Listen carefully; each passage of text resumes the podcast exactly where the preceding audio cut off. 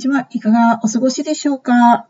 えー、早いもので5月ももう終わりになろうとしてますね。さて、ちょっと時間が空いてしまったんですけども、早速今日もレッスン始めたいと思います。さて、今日は、えー、テレビドラマに出てくるフレーズの紹介をしたいと思います。まずはちょっとあのフレーズを読んでみたいと思います。She was disappointed at not getting job, but she'll, she'll get over it. She was disappointed at not getting job, but she'll getting over it. 彼女は仕事が、仕事仕事が決まらなくてがっかりしてました。でも、あの、乗り越えるでしょう。というあの意味です。ちょっと今回は長いんですけども、今日は get over というあの使い方を学習したいと思います。そもそも get over っていうのは、えっ、ー、と、横断するというフレザルバーブで駆動詞なんですけども、横断するという意味があります。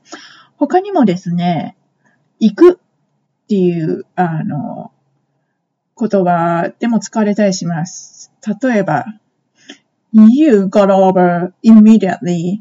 すぐに行ってください。すぐに、すぐに行ったみたいな感じで使ったりしますね。で、ここでは、えっ、と、get over は乗り越えるという意味で使われています。まあ、他にも、まあ、シチュエーションによって意味があの、変わってくるっていうものがあるんですよね。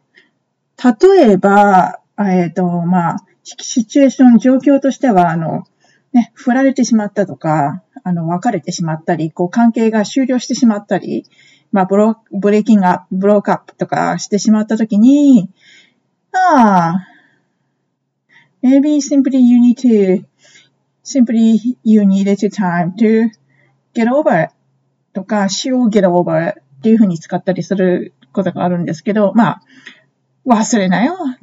くよくよしないで忘れて、忘れないよ、みたいな、そういう言い方で使われることがあるんですね。で、まあ、あの、言い換えフレーズとしては、forget about it.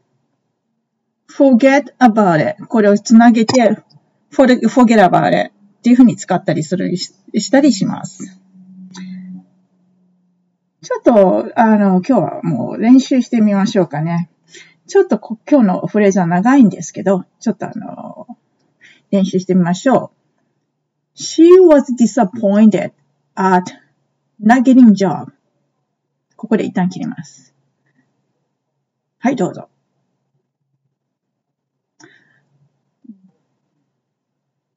But she'll get over it.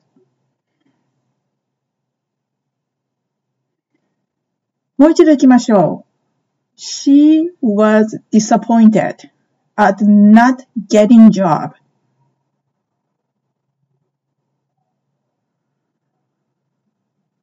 But she'll get over it. はい。It's very good. そしたらちょっともう一度つなげて、えー、読んでみましょう。練習してみましょう。She was disappointed at not getting job, but she'll get over it. そしてついでに、えー、言い換えの言葉も、フレーズも練習してみましょう。忘れなよ。forget about it. forget about it.